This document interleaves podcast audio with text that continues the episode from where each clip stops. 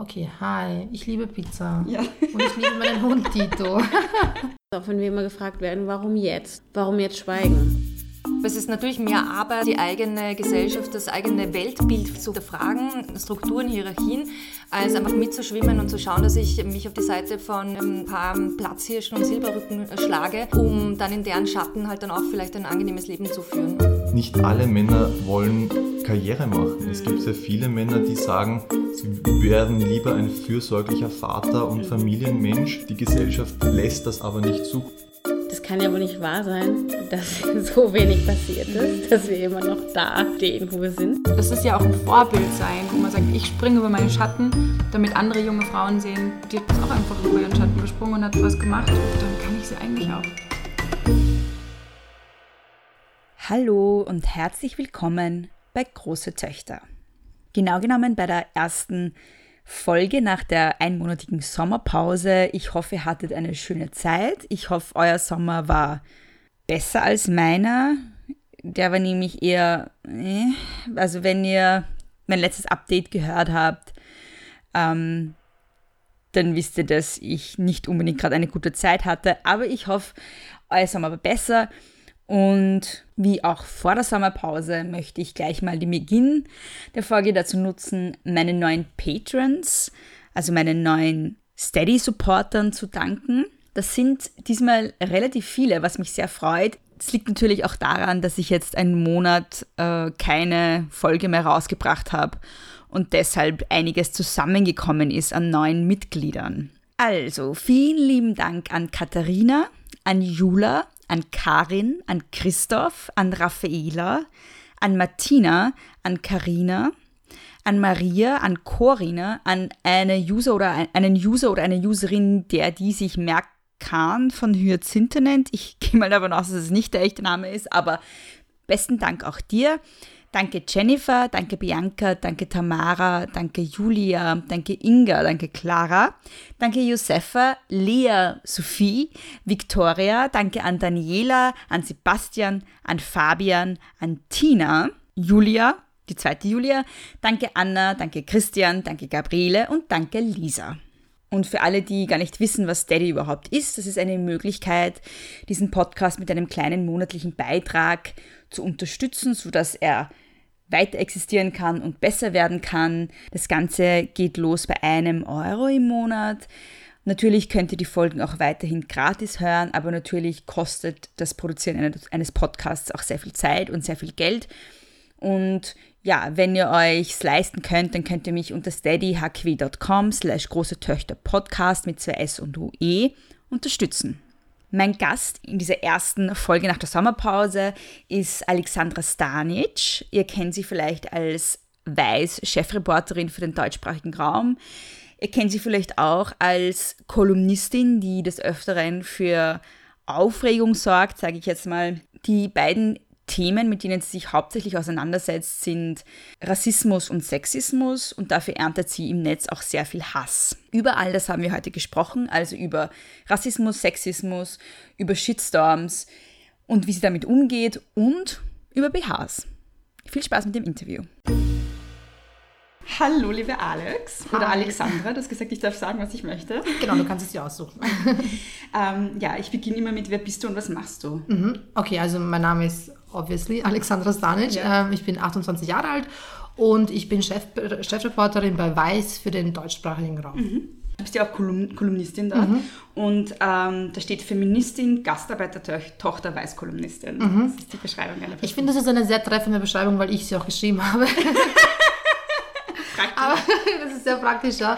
Ähm, genau, das ist es aber. Irgendwie habe ich mir dann überlegt, wie, wie definiere ich mich denn selbst, mhm. dass es halt auch zur Kolumne passt und die Themen, die ich behandle.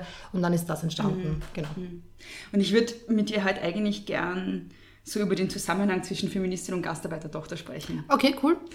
Ähm, du schreibst ja sehr viel über Xenophobie und Rassismus auf der einen Seite mhm. und dann auf, über Sexismus auf der anderen Seite. Und mal ganz allgemein, warum sind dir die Themen so wichtig? Mm, naja, das sind halt die Themen, für die ich brenne von Anfang an. Und ich glaube, das hat sich einfach so bei mir ergeben. Also ich habe angefangen zu schreiben, da war ich ähm, 18 Und da war ich noch Schülerin, da war ich bei Biber, bei dem Mhm. Stadtmagazin aus Wien.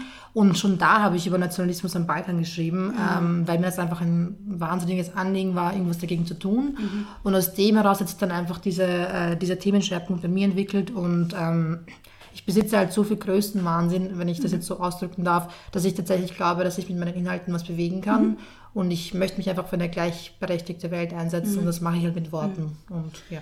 Ja, Größenwahn, ich meine, sonst würdest du es ja wahrscheinlich nicht machen. Ja, ja, genau. Sonst würde ich ja das auch nicht machen. Also Ja, ja, stimmt schon, das stimmt schon. Ja. Aber natürlich, wenn man sich so denkt, so ja, ich will die Welt verändern, klingt das erstmal wie so jemand, der sehr idealistisch ist und jetzt Mhm. nicht wirklich ähm, rational an Dinge herangeht. Aber ich traue mir schon zu, dass ich irgendwie Mhm. ein bisschen was bewegen kann. Zum- zumindest in dem Rahmen, in dem es mir möglich ist. Mhm. Und das will ich halt zum Maximalen auskosten. Wie ist denn deine Migrationsgeschichte? Oder wie ist die Migrationsgeschichte deiner Eltern? Nur das, was du erzählen möchtest, Ja, natürlich. voll lieb, dass du das sagst, aber Ja. ich bin da sehr offen damit, weil Ja. ich auch gar kein Problem damit habe. Ähm, aber ich weiß es zu schätzen, dass du Mhm. da so bewusst nachfragst und, und genau. Ähm, also ich äh, bin in Österreich geboren, meine Eltern sind in den 70er Jahren nach äh, Österreich emigriert, aus Ex-Jugoslawien. Anders als die meisten Gastarbeiter und Gastarbeiterinnen haben, sind sie nicht zusammengekommen, sondern sie haben sich hier erst kennengelernt.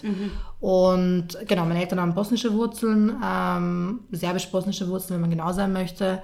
Und genau, ich bin in Baden bei Wien ähm, geboren und bin in Niederösterreich aufgewachsen und dann sehr jung nach Wien gezogen.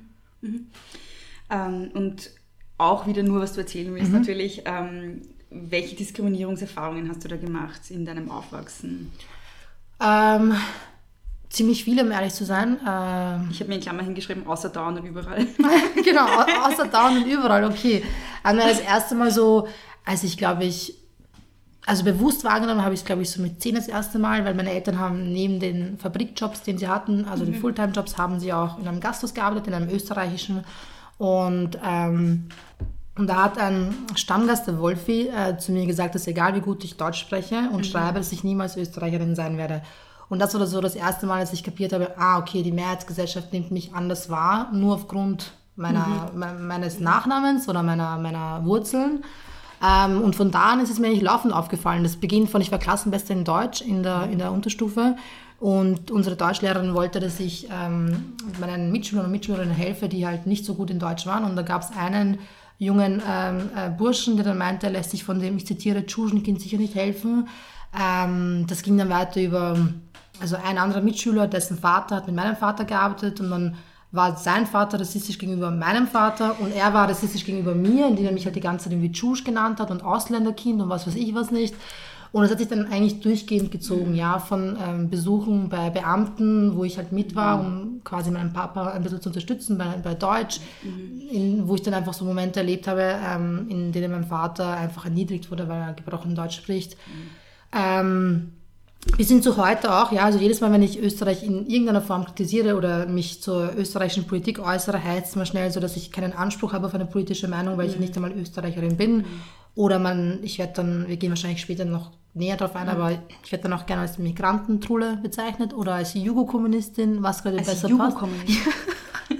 Ich meine, ich glaube, sie meinen es als Beleidigung. Ich bin so, hm, okay. Okay, passt. Oder sie nennen mich auch liebevoll Fräulein Migrationshintergrund. Ähm, und es ist halt mittlerweile so, dass ich als Journalistin, ähm, sobald ich mich irgendwie äußere, wie gesagt, zur Politik, ähm, muss ich einfach mit Hass rechnen und mit ganz äh, geballtem, gezielten Rassismus. Wobei ich jetzt auch dazu sagen muss, ja, ähm, ich, bin, ich bin durchaus privilegiert, weil ich äh, erstens weiß bin und weil ich keine Muslima bin, ja, also äh, Menschen, also Frauen, die zum Beispiel ein Kopftuch tragen, sind ja ganz vielen antimuslimischen, rassistischen Übergriffen ausgesetzt. So ist es bei mir nicht. Ähm, und deswegen, ähm, deswegen übernehme ich auch gerne die Rolle, dass ich mich äh, teilweise nach vorne stelle, weil ich weiß, dass ich gewisse Privilegien habe und die möchte ich halt auch ausnutzen, ja. Unabhängig davon äh, begleitet mich mein Leben lang ein, ein diskriminierendes Muster ausgehend von der Mehrheitsgesellschaft. Ähm, du hast ja vor kurzem, also bei deiner Kolumne in Weiß, ähm, da hast du, also du schreibst immer wieder Sachen, die dann äh, für sehr viel Aufregung sorgen, sage ich jetzt mal gelinde. ähm, und da hast du eine Kolumne geschrieben mit dem Titel Warum ich Österreich hasse. Und dafür hast du dann wiederum sehr viel Hass selbst abbekommen. Ja. Ähm, und Da wollte ich dich nur fragen, was, warum hast du es, warum, also warum hast du es, ähm, warum ich Österreich hasse betitelt? Weil ich Österreich hasse. Nein, okay, Spaß, Leute, bitte. Keine bösen E-Mails mehr. Ich erkläre es jetzt sehr, sehr gerne. Ähm, das war natürlich eine bewusste Entscheidung. Ja. ja. Ich bin jetzt nicht so naiv, dass ich glaube, dass ich, äh, dass ich gedacht habe, ich werde keinen Hass abbekommen dafür. Ähm, aber die Dimension, die habe ich dann doch etwas unterschätzt. Mhm. Und ich habe es deswegen so gemacht, weil ich finde, dass ein Titel oder ein ganzer Text im ersten Moment auch gern mal irritieren kann. Ja? Mhm. Das kann erstmal so Unmut auslösen oder so Unverständnis, weil ich ja auch möchte, dass die Leute den Text bis zu Ende lesen. Ja? Und ähm, es ist zugespitzt, aber ich fand es okay so, weil ähm, so wie ich Österreich beschreibe, ist es ein Abstraktum. Ja? Das mhm. ist ja mhm. nicht, ich, ich, spreche ja nicht von einzelnen Österreichern oder Österreicherinnen. Das ist ein Abstrakt, Abstraktum, das ich halt einfach so im, im Titel äh, dann beschrieben mhm. habe. Ja? Mhm. Und es ist relativ einfach. Ich meine, ich, äh, wer den Text gelesen hat, weiß, dass ich strukturellen Rassismus hasse. Mhm. Die Antwort von Österreichern und Österreicherinnen war, dass sie mich hassen. Mhm. Und das sagt wirklich sehr, sehr viel aus mhm. und bestätigt mich in meiner These. Ja. Mhm. Mhm. Glaubst du, dass du eben ähm, als linke, also einerseits kriegst du viel Hass als linke Frau und Feministin, ähm, aber dann bist du ja als laute Frau und feministische Frau in der Öffentlichkeit noch ein größerer Affront, weil du halt ähm, Gastarbeiterkind bist. Ja, das, also das ist quasi der Preis für meine politische Meinung ist Hass. Ähm, mhm. Und ähm, es taugt den Menschen halt nicht, dass ich da irgendwie eine, eine Feministin mit bosnischen Wurzeln oder wie mich Vicky Manja nennt, eine bosnische Männerhasserin, äh, die in Wien lebt und arbeitet. Mhm. ähm, das ist halt irgendwie, ich habe mich daran gewöhnt, ja. Natürlich kriege ich deutlich mehr Hass ab als jetzt ein, ein, ein weißer Mann, der, der heterosexuell ist und irgendwie in der Chefredaktion sitzt. Mhm. Aber das ist auch, das ist auch, also ich bin auch gewillt, diesen Preis zu bezahlen, mhm. wenn dadurch Veränderung entsteht. Und manchmal muss man halt hingehen, wo es weh tut. Und in diesem Fall ist es halt mhm. nur so möglich, Veränderung zu erzielen. Und ich glaube ganz fest daran, dass ich da was bewegen kann. Aber ich meine, Frauen, die eine politische Meinung haben und in der Öffentlichkeit stehen, sind ständig dieser Hetze ausgesetzt, ja. Und wenn dann halt noch der Migrationshintergrund mhm. dazu kommt, ist es halt irgendwie, ja, mhm. leider Tatsache. Wie gehst du dann mit diesem Hass um? Beziehungsweise was kannst du auch anderen Betroffenen raten? Naja, also ich, ich, ich hole jetzt mal aus ein bisschen ja, und beschreibe so, wie ich, wie ich gelernt habe, damit umzugehen. Ähm, ich hatte schon, also seit ich schreibe, habe ich Shitstorms immer wieder, auch lange bevor es noch wie, bevor Facebook so äh, keine Ahnung, so wichtig war, gab es schon auf der Bieber-Website dann irgendwie so mm. Shitstorms von 60 Kommentaren. Das war damals wahnsinnig viel, ja. Mm. Ähm, das heißt, ich habe sehr schnell äh, gelernt, dass, dass das halt einfach. Ich finde es nicht gut, dass es so ist, natürlich nicht. Und ich will auch nicht sagen, man muss sich dann gewöhnen, ja, weil das ist so. Ich finde eher, man muss sich für Veränderung einsetzen. Aber der derzeitige Status ist einfach so, ja, es passiert halt ständig. Und ähm, den, nicht den letzten, sondern den vorletzten Shitstorm, den ich erhalten habe, das war im Herbst 2018. Das war nach, ähm, nachdem ich bei Pro und Contra war von Plus 4. Da ah, ja, das um gesehen, ja. Sexuelle Belästigung mhm. und Flirten nach MeToo, wo ist die mhm. Grenze? Und das war im Sommer und das Feedback war da eigentlich spärlich, also kaum, es kam mhm. kaum was. Aber dann hat ein rechter YouTuber mhm. den gesamten TV-Beitrag geteilt auf seinem YouTube-Kanal und von einem Tag auf den anderen habe ich eine Lawine an Nachrichten mhm. erhalten. Das war so schlimm. Das war wirklich, ich kann das nicht in Worte fassen. Das waren so, keine Ahnung, 50, 70 Nachrichten am Tag auf Instagram, auf Facebook, auf Twitter. Äh, meistens privat, ja, per E-Mail. Also das war so, so übel. Ich wusste gar nicht mehr, was ich machen soll. Also das war wirklich so ein Moment, ähm, wo, wo, in dem ich echt kurz überlegt habe, dass ich mich zurückziehe, dass ich alle Kanäle lösche, dass ich erstmal so äh, mich selber einfach so gut schütze, wie es geht. Mhm. Ähm, das habe ich dann nicht getan. Stattdessen habe ich halt irgendwie so, keine Ahnung, ist dann schon vorgekommen, dass ich in der Arbeit in der Redaktion sitze und mich aufs Klo äh, verstecke und weine dort, mhm. ja, weil mich das halt fertig macht. Weil das waren dann teilweise so Sachen wie, wir wissen, wo du wohnst, wir wissen, wo deine Familie wohnt, geh dich erhängen, du Fotze. Ich wünsche, also ich zitiere jetzt natürlich ja, alles. Ja. Ich wünsche mir, dass du von, ich zitiere wieder, Asylanten vergewaltigt wirst. Also einfach das, ja, das, ganz, das volle Programm einfach. Und was ich da gemacht habe, war, dass ich das öffentlich gemacht habe und gesagt habe, hey, wisst ihr was, das trifft mich voll. Was ist passiert? Ich habe ein Flower Rain bekommen und mhm. ähm, viele Leute haben es dann nicht mitbekommen. Ja, natürlich nicht, weil auch das meiste, wie gesagt, privat passiert ist, also von den Nachrichten, aber nicht nur, also mhm. bei weitem nicht nur. Ähm, Und das war so der erste Umgang. Und dieser Shitstorm, den ich jetzt erlebt habe durch meine Kolumne, warum ich Österreich hasse, als die Punschkrapfen auf einmal wieder böse waren auf mhm. mich, weil die Ausländerin sich zu Wort meldet, ähm, Was ich da gemacht habe, war, es gibt halt Strategien, was man machen kann. Ja, man kann sein Profil auf äh, privat schalten, man kann Freunde und Freundinnen bitten, dass sie die Kommentare und die Nachrichten durchgehen, damit man das selber nicht lesen muss und dass sie sie löschen erstens oder die rechtlich relevanten zum Beispiel abspeichern. Ähm, man kann, äh, wie gesagt, man kann auch ähm, das öffentlich machen, einfach nur damit man auch Bewusstsein schafft bei den Menschen, was das eigentlich heißt, wenn man so Hass im Netz ausgesetzt ist. Ähm, was bei mir war, war das beim, letzten, beim vorletzten Shitstorm, dass ganz viele meinten, äh, dadurch, dass ich Schwäche zeige, gebe ich den Rechten äh, Trollen ja, was sie wollen. Aber für mich war es ein ganz, ich habe einen ganz anderen Ansatz. Dadurch, dass ich Schwäche zeige, bin ich ja noch viel stärker, ja, weil natürlich kann ich so tun, als ob mir das nicht nahe geht, aber es wäre halt einfach eine Lüge. es geht mir nahe. Ähm, genau, und bei diesem Shitstorm war es jetzt so, dass ich mir dachte, wisst ihr was, ihr könnt alle scheißen gehen.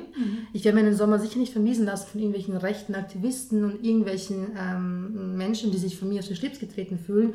Also jeder, der sich in meinen Worten wiederfindet, der muss erstmal in sich gehen und darüber nachdenken, warum kränken mich diese Worte so? Der Fehler ist nicht bei mir zu suchen. Und dadurch, dass ich so ein, eine Sicherheit habe mit dem, was ich geschrieben habe, ähm, ist es mir relativ leicht, le- leicht gefallen, damit umzugehen. Aber so von der anderen Seite aus, was man machen kann, wenn man mitbekommt, dass jemand von einem Shitstorm betroffen ist, ist, ähm, wenn es Bekannte sind, anrufen, ja, oder wenn man selber betroffen von Hass, Hass im Netz war, sich austauschen, ja. Man muss sich nicht auf äh, Diskussionen mit, mit äh, rechten Trollen einlassen. Es, man kann auch einfach so ein nettes Kommentar schreiben, ja, oder ähm, es gibt viele Möglichkeiten, seine Solidarität zu zeigen, ohne sich selbst in die Position zu bringen, dass man jetzt selber diesem Hass ausgesetzt Ja. ist. Genau. Ja. Was ich auch noch dazu sagen wollte, dadurch, dass du dich ja auch verletzlich zeigst, ähm, sprichst du ja auch, du sprichst ja nicht zu Rechten, du sprichst ja zu anderen Betroffenen auch und Genau. zu anderen Frauen. Genau. Und Ja, das ist ja auch irgendwie Solidarität mit anderen, finde ich. Finde ich auch, wie gesagt, also ich, ich kann natürlich so tun, als ob ich das alles so easy peasy wegstecke, aber das würde einfach nicht stimmen. Und ich sehe es auch nicht ein, warum ich jetzt, ja, ich finde überhaupt, Social Media ist ja toxisch ohne Ende und ich versuche dem ein bisschen entgegenzuwirken, auch mit meinem Instagram-Profil. Ja, das ist halt ein hochpolitisches äh, äh, ähm, Profil einerseits und andererseits zeigt aber auch, ich meine, ich poste da auch weinende Selfies, ja, das kann man jetzt irgendwie belächeln, wenn man das möchte, aber ich möchte nicht Teil dieser Maschine sein, die Menschen das Gefühl gibt, dass man alles immer wegsteckt, dass man, dass alles immer super läuft, alles ist immer, keine Ahnung, Friede, Freude, Eierkuchen. Die, da will ich halt einfach nicht mitmachen. Ja? Die Leute können ruhig wissen, dass es mir auch manchmal scheiße geht. Unter anderem auch wegen Hass im Netz, ja. Ähm, du differenzierst ja auch in dieser äh, Warum ich Österreich hasse Kolumne zwischen, sehr stark zwischen Wien und Österreich. Und du sagst, äh, du hasst Österreich, aber du liebst Wien. Ähm, und mir geht es da sehr ähnlich. Aber ich wollte dich fragen, warum machst du da das, diesen Unterschied? Was bedeutet, be- was bedeutet Wien für dich im Gegensatz zu Österreich? Mm, Wien war der erste Ort, den ich ähm, zu Hause nennen konnte. Ähm, ich bin in Niederösterreich aufgewachsen und ich hatte eine tolle Kindheit. Ich, hatte, ich habe wahnsinnig tolle Eltern und Schwestern, die ich sehr liebe. Und ich bin sehr behütet aufgewachsen. Aber unabhängig davon war mir das alles sehr schnell ähm, zu klein, ja. Und zu, ähm, wie, sagt, wie sagt man so, festgefahren, ja. Und ähm, als ich dann nach Wien gekommen bin, habe ich das erste Mal gemerkt, wow, da geht so viel mehr. Da gibt es so viel, da gibt es so viele unterschiedliche Menschen, da gibt es so viel zu erkunden, so viel zu entdecken, so viel zu, äh, zu lernen.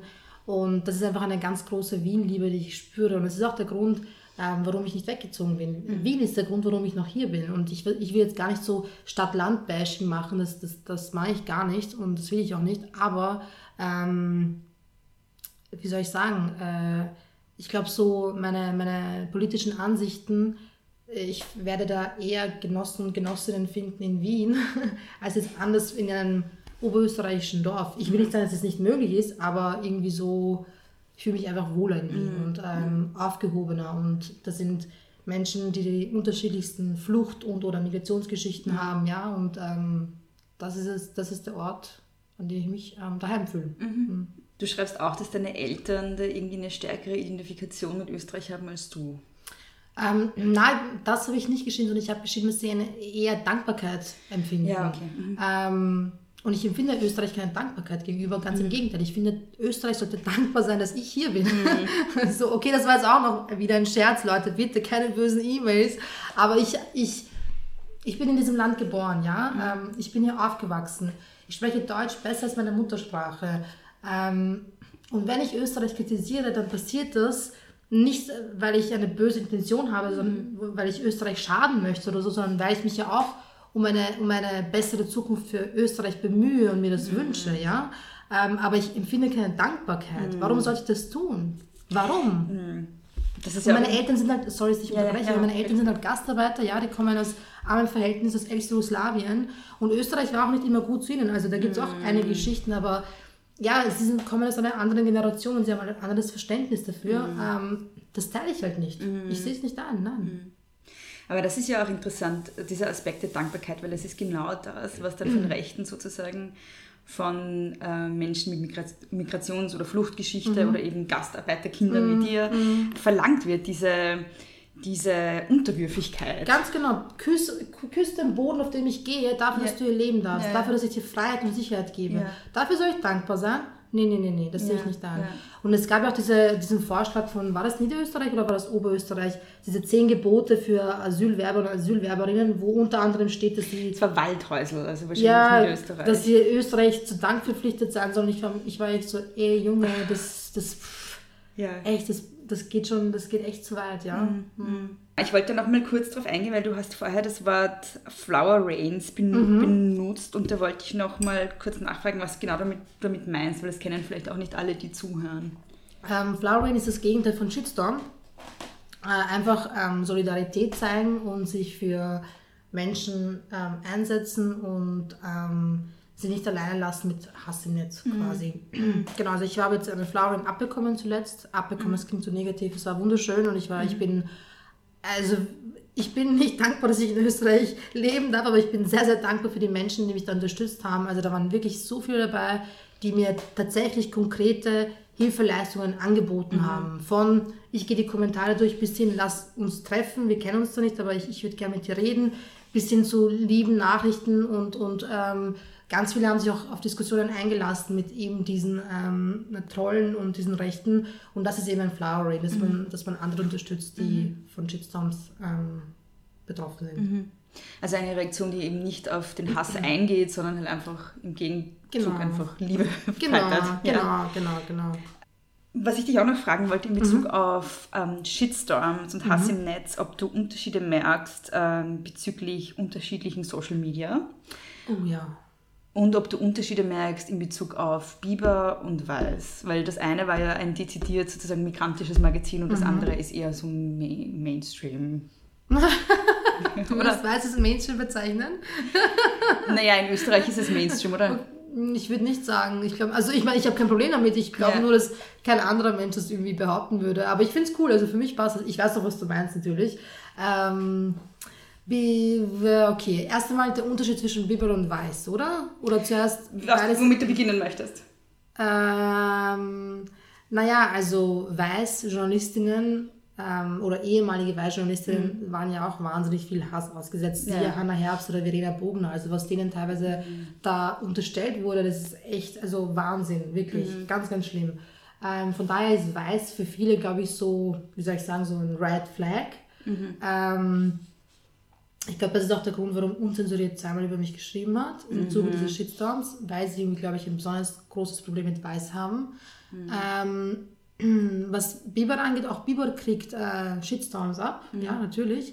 Bei Bieber ist es ein bisschen komplexer, weil es aus allen Ecken teilweise kommt. Also einerseits ähm, aus, ich will jetzt nicht sagen der migrantischen Community, weil es ist keine homogene Gruppe, aber teilweise sind wir ähm, entweder sind wir zu konservativ oder nicht konservativ genug oder wir sind zu unter Anführungszeichen serbenlastig oder zu Bosnierlastig. Also bei Bibel kommt es quasi von allen Seiten. Ja, ja. Ja, oder wir sind so das super linke Magazin, das, äh, wir sage ich, äh, Bieber ist, also, Ja. es, Bieber wird immer Familie bleiben. Ja, das ja. ich direkt dazu sagen. Bieber hat einfach mir wahnsinnig viel ermöglicht, deswegen werde ich mich immer dazugehörig irgendwie fühlen.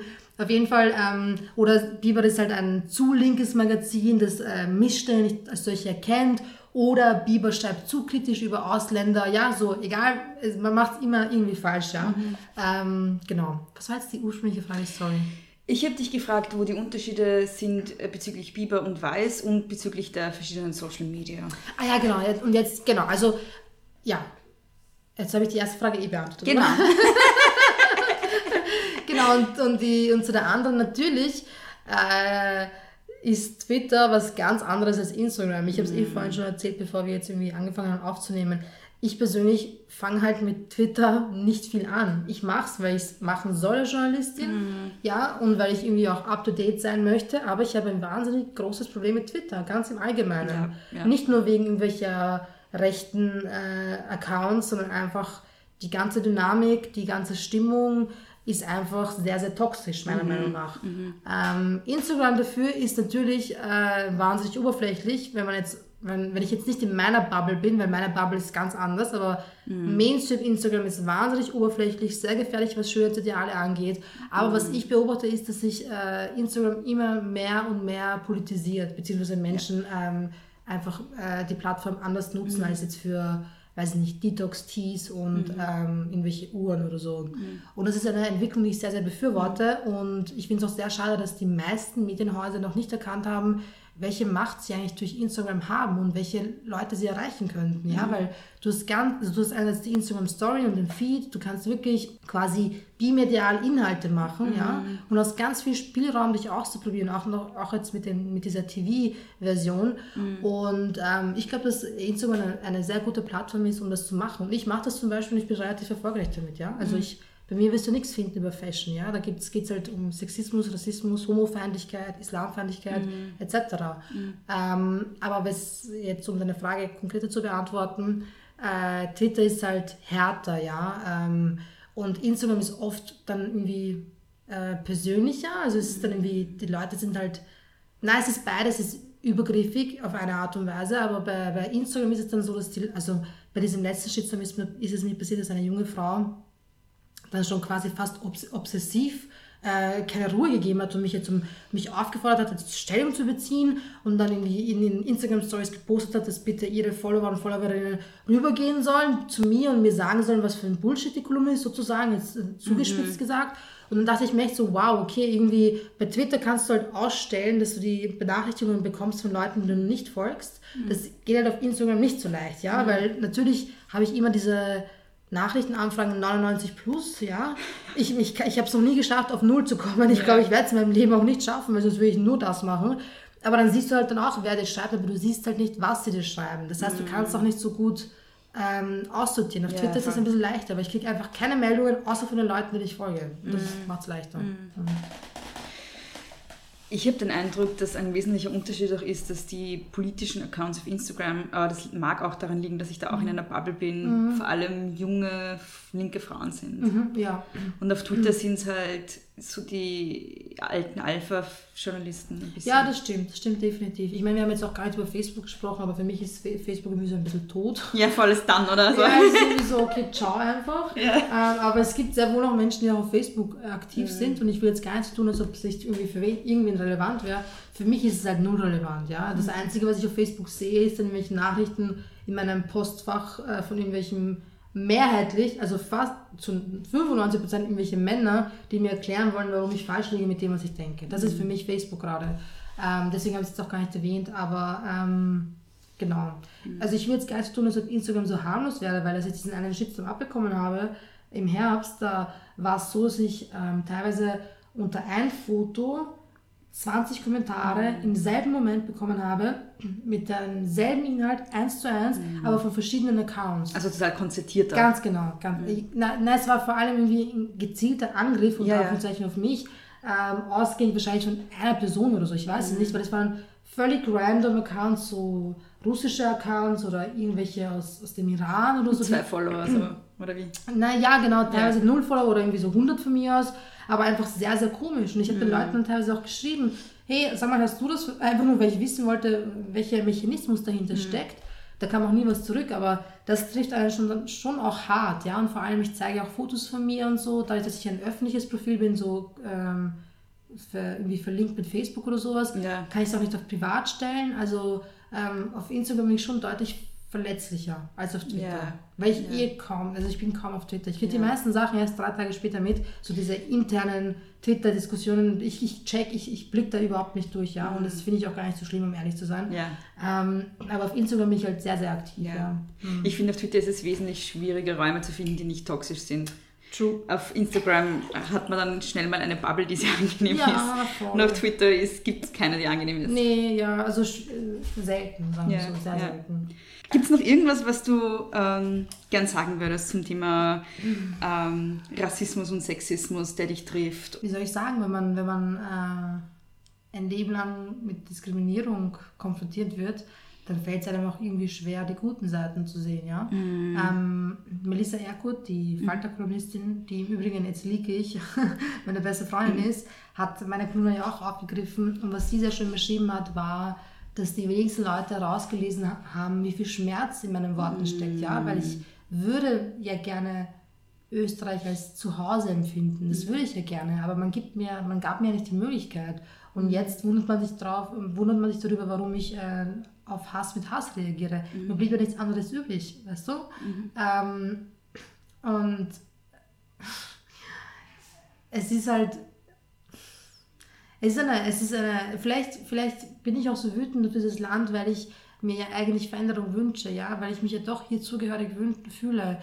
Äh, ich, ich, ich bin nicht in Bosnien daheim, ja. Ganz viele haben mir vorgeworfen, dass ich äh, irgendwie zurückgehen soll, da wo Ja, ich herkam. Klassiker. Und ich war dann so, soll ich zurück in die Vagina meiner Mutter? Oder ich meine, ich weiß nicht, wohin Niederösterreich. Ja, ich meine, wo, wohin soll ich zurückgehen? Ich, ich, ich, Ja. ich bin ja hier, ich Ja, bin hier, wo ich her, also Ja. quasi, ja. Ähm, das ist jetzt so ein ganz klassisches Argument, quasi schlecht dich daher, wo du, wo du herkommst. I'm like, okay, dann bleibe ich hier. Ja. Ähm, es, ist, es, ist ein, es ist ein sehr leidiges Thema und, und, und diese Identitätskrisen, ich glaube, die machen ganz viele Menschen durch, die ähm, People of Color sind oder Migrations- oder Fluchtgeschichte haben, dass man sich nirgends so richtig daheim fühlt, Ja. ja. Und ähm, eben als Teenager hatte ich ganz viele dieser Krisen. Bin ich jetzt Österreicherin, dann habe ich versucht, irgendwie nicht mehr Bosnisch zu sprechen. Ich habe versucht, nur noch österreichische Freunde und Freundinnen zu haben. Hat natürlich nicht funktioniert. Ich war eher immer mit den migrantischen Kids befreundet, weil wir einfach ähnliche Lebensrealitäten hatten. Ähm, dann war ich so, okay, passt, ich bin Bosnierin. Dann war ich so, nee, ich bin Jugoslawin. also so, ich bin alles durchgegangen, einfach in, der, in, in dieser Hoffnung, irgendwie einen Ort zu finden, wo ich sagen kann, okay, da gehöre ich jetzt dazu. Als Teenager habe ich nicht verstanden, dass ich mich nicht über meine Herkunft definieren muss. Ich habe nicht verstanden, dass mich etwas mehr ausmacht als meine Wurzeln oder ähm, mein, mein, weiß ich nicht, mein Religionsbekenntnis oder so oder meine Muttersprache. Das weiß ich jetzt mit 28, aber mit 14 weißt du das nicht, weil alle anderen haben das ja auch so getan wie ich, ja. Jeder war irgendwie so stolz drauf, wo er her ist und ich war so, okay, hm, ja, was mache ich jetzt, ja.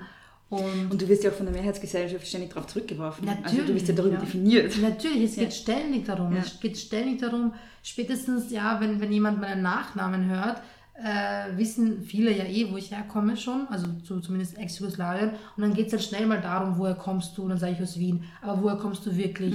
Naja, aus Wien. Na, aber wirklich, weil dann R, das ist jetzt nicht österreichisch. Also die Leute sprechen mich direkt darauf an, dass ich einen, einen ähm, dass ich nicht so klinge, als ob Österreichisch meine, also Deutsch meine Muttersprache wäre. Und sehen dabei gar nicht, dass das auch wahnsinnig kränkend ist, ja. Ich meine, warum muss ich mich jedes Mal erklären, wo ich herkomme? Ich frage dich auch nicht, wo du herkommst. Das ist mir auch wurscht, ja. Ähm, genau, ja. So meine Frage als weiße Person, die keine Migrationsgeschichte hat und kein Gastarbeiter in den Kind ist, ähm, was erwartest du dir von, von Viel. Menschen? Ich erwarte mir sehr viel. ja.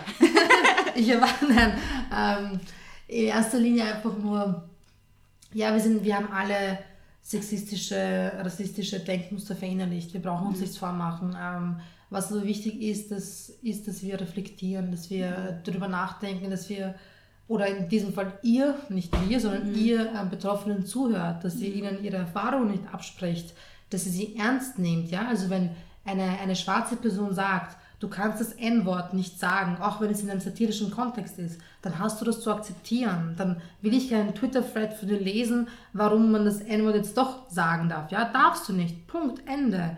Und wenn ich einem, äh, weiß ich nicht, einem jungen Mann, der im 18. Bezirk aufgewachsen ist, zur Privatschule gegangen ist, null migrantische Freunde hat und Freundinnen, ähm, wenn ich ihm sage, dass er jetzt nicht so tun braucht, als ob er den ähm, Jugo-Akzent drauf hat, ja, so quasi wie ein Ausländer reden, dann hat er das zu akzeptieren, ja. Weil ich meine, du hast nur mit unserer Lebensrealität zu tun, aber machst dich darüber lustig, wie wir, wie wir sprechen oder willst es dir aneignen, so funktioniert es halt nicht, ja. Ähm, also einfach so ein bisschen nicht ein bisschen, sondern eine große Portion Anstand und Empathie, ja. Und äh, ich, not all Austrians, Sie- obviously. Ich will jetzt gar Neuer nicht- Hashtag genau, ich, ganz genau. Ich will jetzt gar nicht irgendwie jedem autochthonen Österreicher oder jedem autochthonen oder jeder autochthonen Österreicherin vorwerfen, dass sie äh, Rassistin ist oder so. Mhm. Aber ähm, da ist ganz viel Rassismus verinnerlicht und daran muss man halt arbeiten, ja. Mhm. Genau. Dann kommen wir noch zu einem ganz anderen Thema, über das ich mit dir reden wollte. Okay. Und zwar, ähm, du hast vor kurzem einen Text über BHs geschrieben, äh, wo du erklärst, warum du ähm, keine mehr anziehst, ganz einfach. Und ähm, du beschreibst auch, dass das, also du beschreibst die Reaktionen von Männern darauf. Ähm, warum wird das als irgendwie Grenzüberschreitung empfunden, dass du keine BHs oder als, als Tabubruch, sagen wir mal so? Eh, das musst du die Männer fragen, weil. Nein, äh, Spaß. Äh, es ist natürlich. Ähm, also ich habe vor einem, ziemlich genau einem Jahr entschieden, dass ich jetzt komplett auf BHs verzichte, außer halt irgendwie so, ich trage was komplett Durchsichtiges oder so, oder ich habe einfach Bock drauf, ja. Ähm, und ich glaube, viele empfinden es deswegen als, als grenzüberschreitend, weil ähm, Frauenkörper einerseits sexualisiert werden und im gleichen Atemzug aber tabuisiert werden. Das heißt, sie aus irgendeinem Grund glauben manche Männer, dass sie das gottgegebene Recht haben, Frauen anzustarren, wenn man ihre Nippel sieht. Das ist natürlich nicht so, ja. Aber das zeigt halt einfach nur, wie, wie sexistisch und frauenfeindlich unsere Gesellschaft ist, weil erst letztens ist mir das passiert, oh sorry, erst letztens ist mir das passiert, ähm, dass äh, ein, ein Mann an mir vorbeigefahren ist am Fahrrad und er war oben ohne und ich habe mir nichts gedacht und dachte ich mir so, ah, stellen wir uns kurz vor, was passieren würde, wenn ich das tun würde.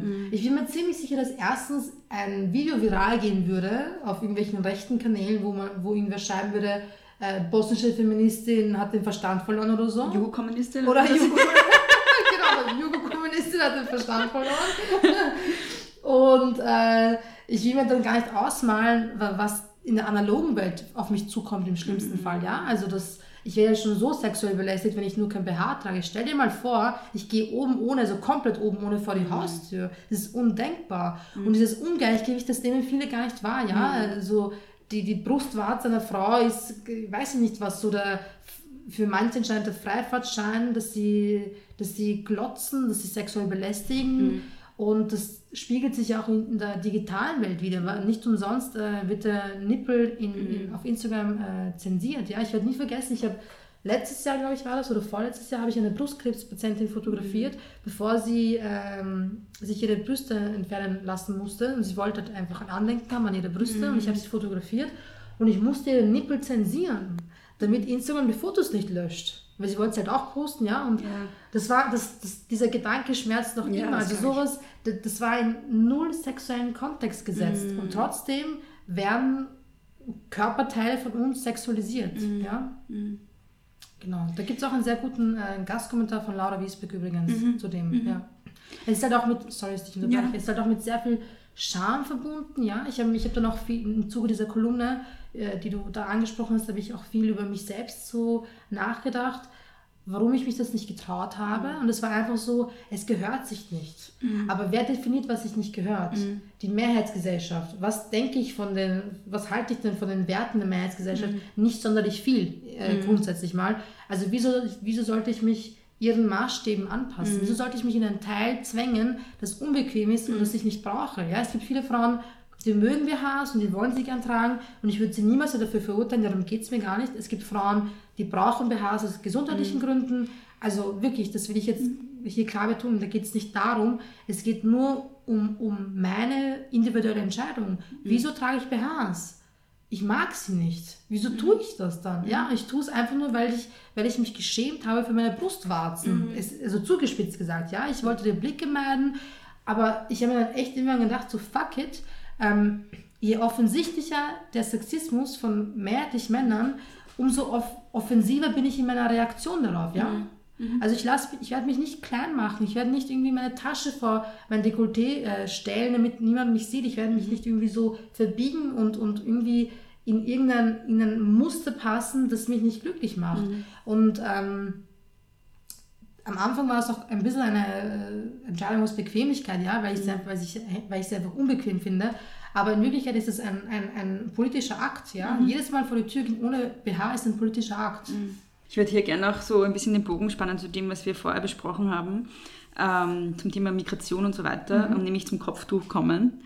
Ähm, und zwar deshalb, weil, also was ich halt ganz besonders interessant finde, ist, dass Leute, die Kopftuchverbote fordern, immer so mit so einer pseudofeministischen Argumentation daherkommen und sagen, ähm, das Kopftuch ist ja quasi nur eine Sexualisierung von Frauen, weil es den weiblichen Körper bedecken muss, weil sonst Männer erotisiert sind von diesem weiblichen Körper. Ähm, und immer völlig darauf vergessen, dass ähm, die, also der weibliche Oberkörper bei uns ja auch total sexualisiert ist und dass es dass dieselbe Dynamik ist und dass es tatsächlich ja auch bei uns ein Verhüllungsgebot gibt.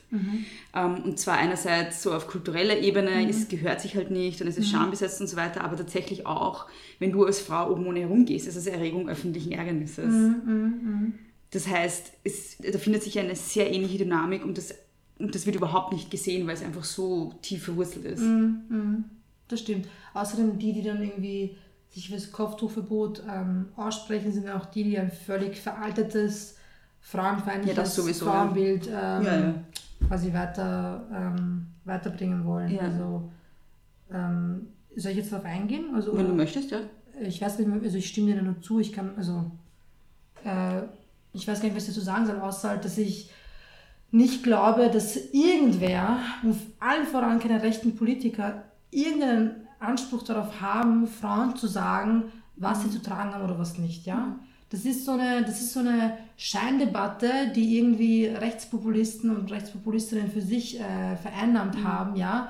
Aber ähm, ich meine, ich muss jetzt nicht dazu sagen, dass ich das nicht unterstütze, ja. Ich, ich halte wenig davon. Wenn eine Frau ein Kopftuch tragen möchte, dann soll sie ein Kopftuch tragen. Punkt. Wenn ich keinen BH tragen möchte, dann soll ich keinen BH tragen. Punkt. Ende der Geschichte. It's easy as that, ja. Ich meine, natürlich ist das weitaus komplexer. Ich will es jetzt gar nicht so runterspielen, ja.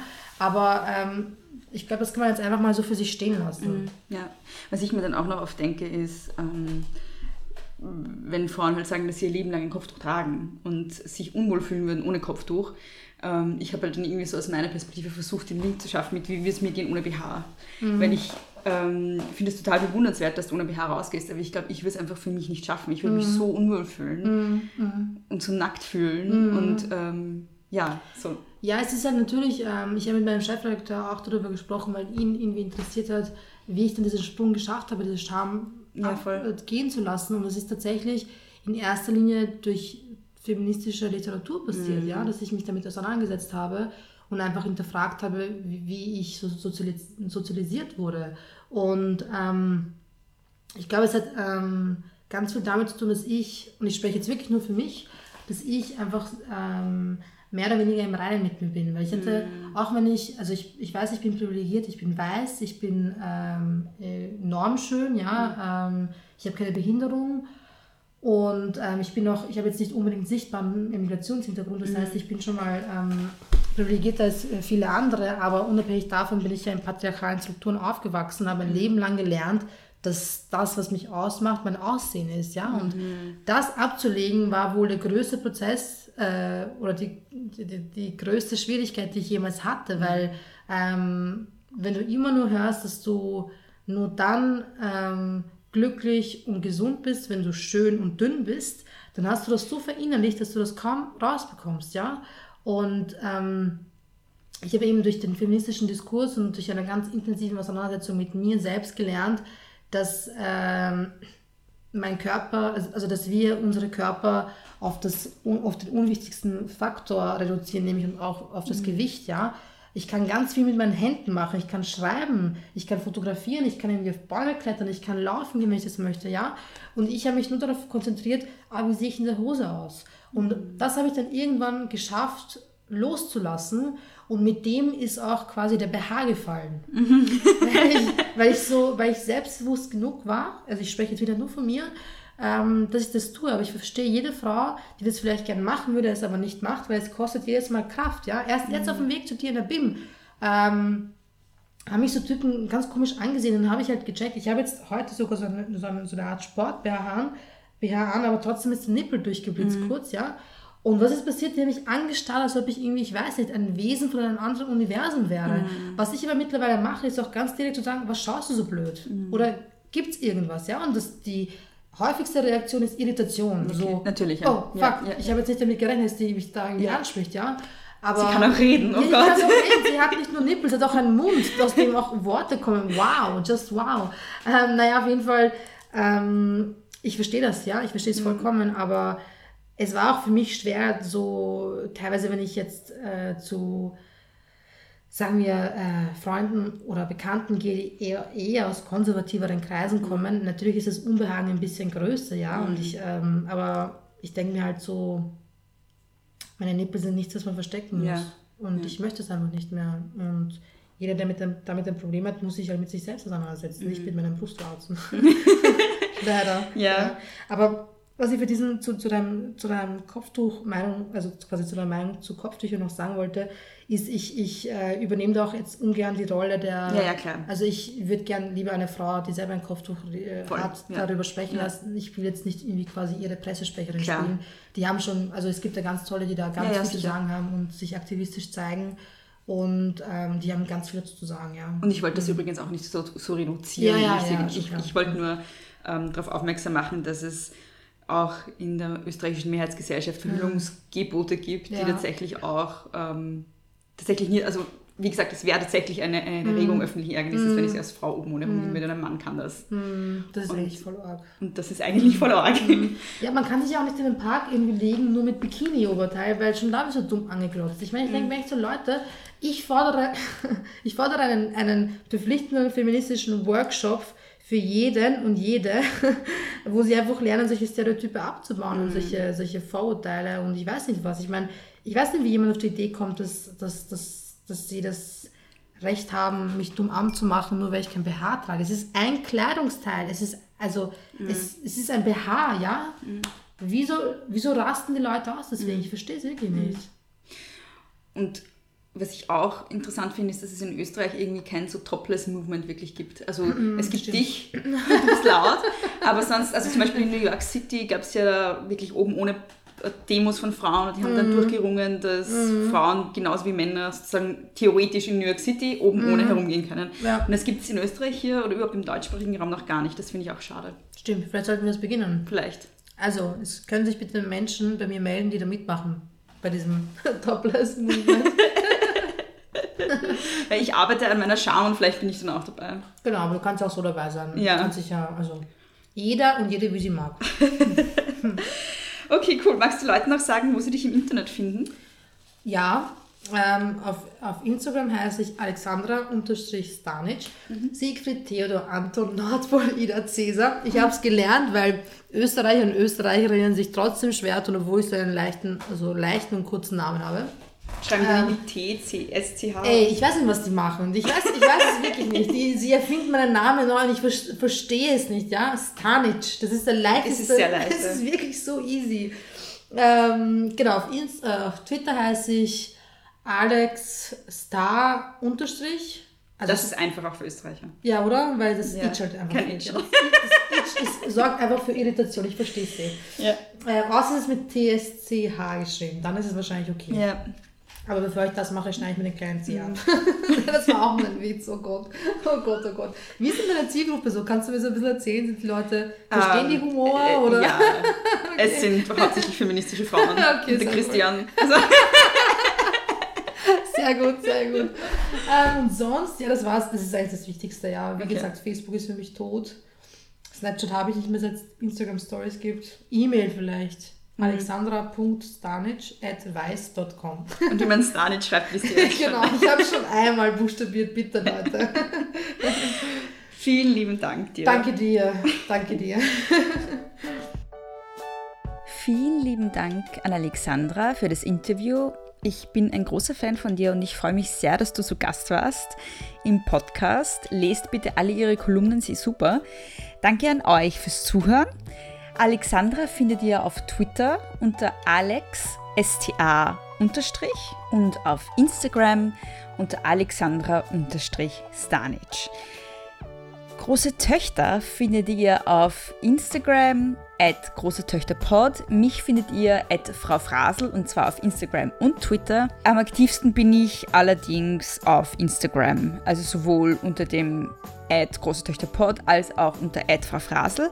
Ihr könnt mir ein E-Mail schreiben, großetöchterpodcast at gmail.com oder einfach über das Kontaktformular auf der Homepage großetöchter-podcast.at. Wenn ihr den Podcast supporten wollt, dann könnt ihr ihn abonnieren in eurer Podcast-App, dann verpasst ihr auch keine Folge. Ihr könnt ihn, wenn ihr auf Apple Podcast hört oder auf iTunes, bewerten und rezensieren. Ihr könnt euren Freunden und Freundinnen erzählen und ihr könnt ihn auf Steady supporten und alle Links, die ich euch jetzt gesagt habe, findet ihr in den Shownotes. Vielen Dank nochmal fürs Zuhören. Bis zum nächsten Mal. Nicht kleinkriegen lassen.